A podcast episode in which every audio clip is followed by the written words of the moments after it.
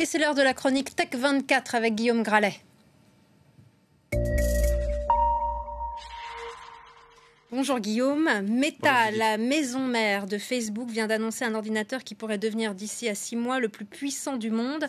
Sa mission, c'est booster l'intelligence artificielle, mais surtout nous permettre d'entrer dans le métaverse. Oui, l'idée, en fait, à travers AI Research Supercluster, euh, son petit nom, eh bien, c'est d'utiliser des millions et des millions d'exemples de vidéos, de textes pour travailler à l'analyse euh, d'images, euh, pour créer des outils de réalité augmentée, arriver à des modèles de vision par ordinateur, la traduction instantanée pour des millions de personnes en même temps. Bref, vous l'avez dit, l'ordinateur le plus puissant du monde qui pourra être utilisé notamment pour les métavers. Et en quoi ça consiste exactement? En quoi ça consiste? Il va s'appuyer, euh, vous voyez cette carte graphique euh, que j'ai dans les mains, qui a été mise au point par le grenoblois euh, Calré, eh bien, n'aura pas moins de 50 000 dans ce super ordinateur. C'est une véritable voiture de course. L'idée, c'est de dépasser la, frontière de l'hexaflop. L'hexaflop, ça veut dire un million, un milliard, pardon, de milliards d'opérations par seconde. Pour l'instant, personne n'y est arrivé. Et Meta, s'il va jusqu'au bout, promet que ce supercalculateur atteindra 5 hexaflops. Il va y avoir besoin de calculs pour créer un métaverse et ces mondes immersifs où on nous promet de nous balader en 3D.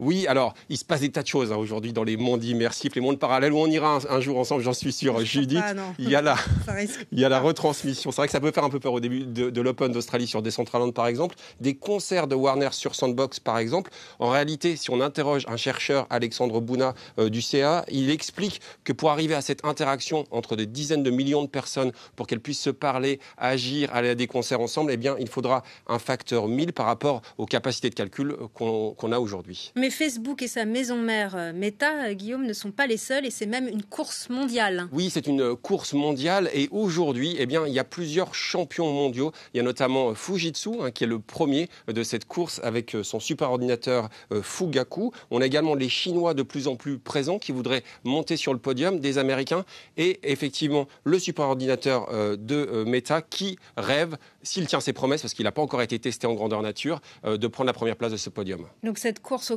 et, géopolitique, c'est pourquoi faire? Alors, il y a des tas d'applications très intéressantes, euh, de la simulation euh, numérique de produits avant même qu'ils soient lancés. Ça peut être très utile dans l'aéronautique, dans la cosmétique, dans le bâtiment également sur la prévision euh, climatique. Vous savez, c'est un petit peu être encore plus puissant que Jean Zé. C'est un supercalculateur qui est déjà présent à sa clé en France, par exemple. Et aujourd'hui, la bataille, elle se joue à, Taïwan, dont les, dont les usines sont au centre de toutes les convoitises. Oui, si on décortique un peu l'annonce de Facebook, on voit que Facebook travaille avec Nvidia, un autre américain, fabricant euh, de cartes graphiques notamment, et Nvidia s'approvisionne chez TSMC. C'est un acteur clé, euh, une des valorisations boursières les plus puissantes d'Asie, qui va produire euh, ces fameuses puces euh, du futur. En fait, on est, on est dans l'infiniment petit. L'idée, c'est d'être encore plus petit que 2 euh, nanomètres. Tout ça, ça a été créé par quelqu'un qui a plus de 80 ans aujourd'hui, Maurice Cheng. Maurice Cheng, il s'appuie sur les, travaux de recherche de l'ITRI notamment. Et TSMC a annoncé qu'il voulait construire des usines aux États-Unis,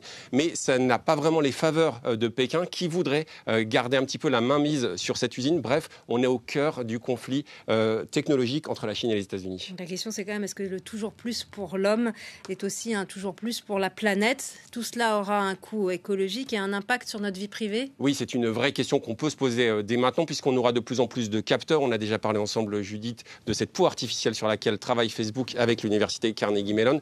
On, sait qu'il y aura des détecteurs de, nos émotions. Il faudra faire très attention. Et si on euh, se euh, replonge un peu dans l'activité de TSMC, eh bien, il faut savoir que cette entreprise clé, hein, on l'a dit, eh bien, elle engloutit 156 000 tonnes d'eau par jour pour mener euh, à bien euh, sa production. Alors, il y a peut-être euh, des parades à venir, notamment pour déjouer cette loi de Moore, vous savez, qui veut que tous les 18 mois, on double la capacité de calcul d'un ordinateur qui a, été énoncé par le co-créateur d'Intel. Il y a notamment les promesses du calcul quantique qui pourrait peut-être avoir des impacts sur la, la, fabrique de matériaux innovants ou encore la création de nouvelles silhouettes pour les avions. Mais pour ça, il faudra attendre une bonne cinquantaine d'années. Donc essayons de créer des technologies les plus propres possibles. Merci beaucoup Guillaume Gralet pour cette, chronique Tech 24. Merci à vous et c'est la